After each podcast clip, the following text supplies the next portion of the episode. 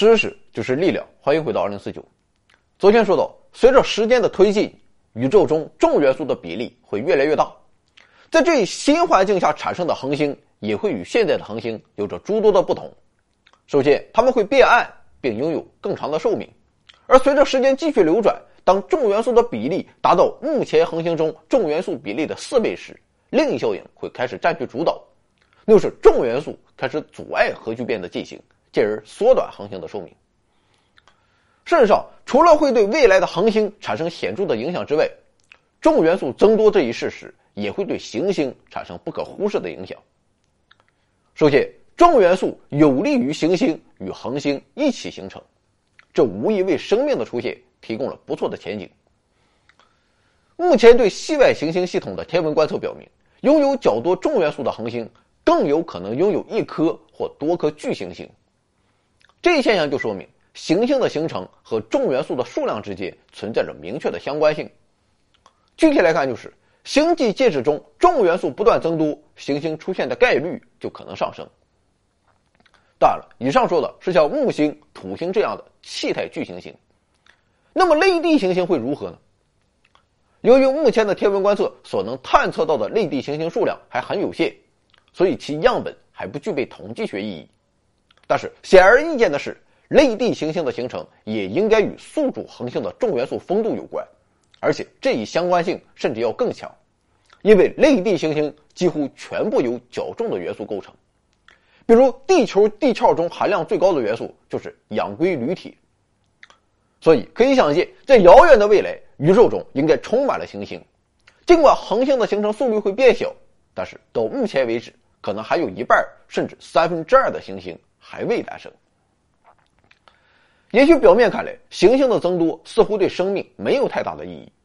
毕竟，在极其遥远的未来，绝大多数恒星都要比太阳小得多，也暗得多。但幸运的是，即便是一颗低质量、暗弱的恒星，也能衍生生命。比如说，光度仅有太阳千分之一的恒星，就可使距其很近的行星具有合适的温度，维持液体存在所需的温度，满足生命存在所需的。可能条件不仅是变得更为普遍，行星之上还会含有更多生命所需的物质。除了液态水，地球上的生命以及科学家猜想的几乎所有生命形式还会依赖碳、氮和氧。对于这些元素来说，随着时间的推移，其相对丰度也会提高，这也会促使更多适宜生命存在的行星的诞生。所以，随着恒星形成的逐步减缓。每一颗新生的恒星拥有一颗或多颗可承载生命的行星的概率应该会逐渐提高。同时，一些新生恒星的质量可能很小，光度可能很低，这使得它们可以持续燃烧数千亿甚至数万亿年。虽然这不是生命诞生与演化的必备条件，毕竟对于生命来说，有个几亿年、十几亿年就足够了。不过，这毕竟是一大优势，时间长就意味着可能性更多。所以，无论今天的宇宙是充满了还是鲜有生命，未来它应该都会拥有更丰富和更多样的生命形式。但正所谓“福兮祸之所伏”，有好的一面，就必然伴随着不好的一面。行星系统的寿命是如此之长，新的效应就会显现出来，那又是发生以前不可能发生的事情。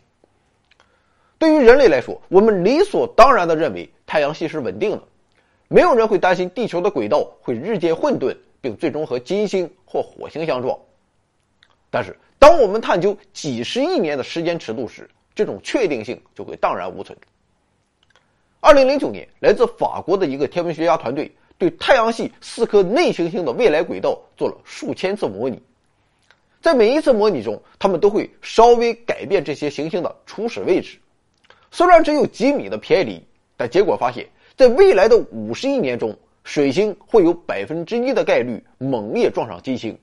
为接下来更可怕的可能会牵涉地球的碰撞埋下了伏笔。而在未来的一万亿年中，这种碰撞发生的可能性无疑会更高。除了行星之间会发生碰撞之外，在漫长的时间尺度下，恒星也会变得不再恒。特别是在紧密结合的双星、三合星以及成员更多的巨星系统中，恒星会在相互引力的作用下，绕着每个系统的质心运动。对于星团乃至整个星系来说也是如此。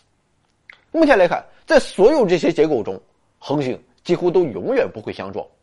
虽然它们在天文学上天涯若比邻，但毕竟也是相隔天涯。不过，在长时间下，几乎永远都不会演变成有时，最终变成几乎总是。每一个双星系统最终要么是在外部引力的作用下瓦解，要么就会由于引力辐射而带走系统的能量，并逐渐靠拢合并。如果两颗恒星相距较远，双星系统会面对前一种情况；相反，则会遭遇后者。当两颗恒星合并的时候，它们会暂时形成一颗质量更大也更明亮的恒星。